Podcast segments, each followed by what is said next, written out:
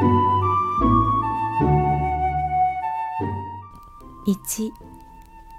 午後の授業。では皆さんはそういうふうに川だと言われたり父の流れた後だと言われたりしていたこのぼんやりと白いものが本当は何かご承知ですか？先生は黒板に吊るした大きな黒い星座の図の上から下へ白くけぶった銀河帯のようなところを指しながらみんなに問いをかけました。カンパネルラが手を挙げました。それから四五人手を挙げました。ジョバンニも手を挙げようとして急いでそのままやめました。確かにあれがみんな星だといつか雑誌で読んだのでしたがこの頃はジョバンニはまるで毎日教室でも眠く本を読む暇も読む本もないのでなんだかどんなこともよくわからないという気持ちがするのでしたところが先生は早くもそれを見つけたのでした。ジョバンニさんあなたは分かっているのでしょう？ジョバンニは勢いよく立ち上がりましたが立ってみるともうはっきりとそれを答えることができないのでした。ザネリが前の席から振り返ってジョバンニを見てくすっと笑いました。ジョバンニはもうどぎまぎして真っ赤になってしまいました。先生がまた言いました。大きな望遠鏡で銀河をよく調べると銀河は大体何でしょう？やっぱり星だと。ジョバンニは思いましたが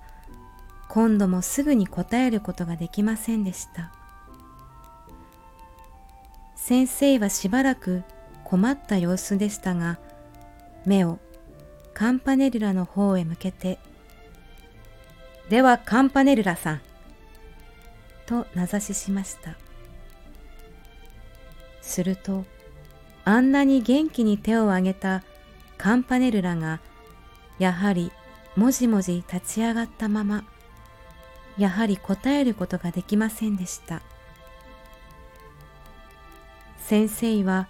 意外なようにしばらくじっとカンパネルラを見ていましたが、急いでではよし。と言いながら自分で製図を刺しました。このぼんやりと白い銀河を大きないい望遠鏡で見ますと、もうたくさんの小さな星に見えるのです。ジョバンニさん、そうでしょう？ジョバンニは真っ赤になってうなずきました。けれどもいつかジョバンニの目の中には涙がいっぱいになりましたそうだ僕は知っていたのだ。もちろんカンパネルラも知っている。それはいつかカンパネルラのお父さんの博士のうちでカンパネルラと一緒に読んだ雑誌の中にあったのだ。それどこでなくカンパネルラはその雑誌を読むとすぐお父さんの書斎から大きな本を持ってきて銀河というところを広げ真っ黒なページいっぱいに白い点々のある美しい写真を二人でいつまでも見たのでした。それをカンパネルラが忘れるはずもなかったのにすぐに返事をしなかったのはこの頃僕が朝にも午後にも仕事がつらく学校に出てももうみんなともはきはき遊ばずカンパネルラともあんまり物を言わないようになったのでカンパネルラがそれを知って気の毒がってわざと返事をしなかったのだ。そう考えるとたまらないほど自分もカンパネルラも哀れなような気がするのでした。先生はまた言いました。ですからもしもこの天の川が本当に川だと考えるならその一つ一つの小さな星はみんなその川の底の砂や砂利の粒にも当たるわけです。またこれを大きな父の流れと考えるならもっと天の川とよく似ています。つまりその星は皆父の中にまるで細かに浮かんでいる油の玉にも当たるのです。そんなら何がその川の水に当たるかと言いますと、それは真空という光をある速さで伝えるもので、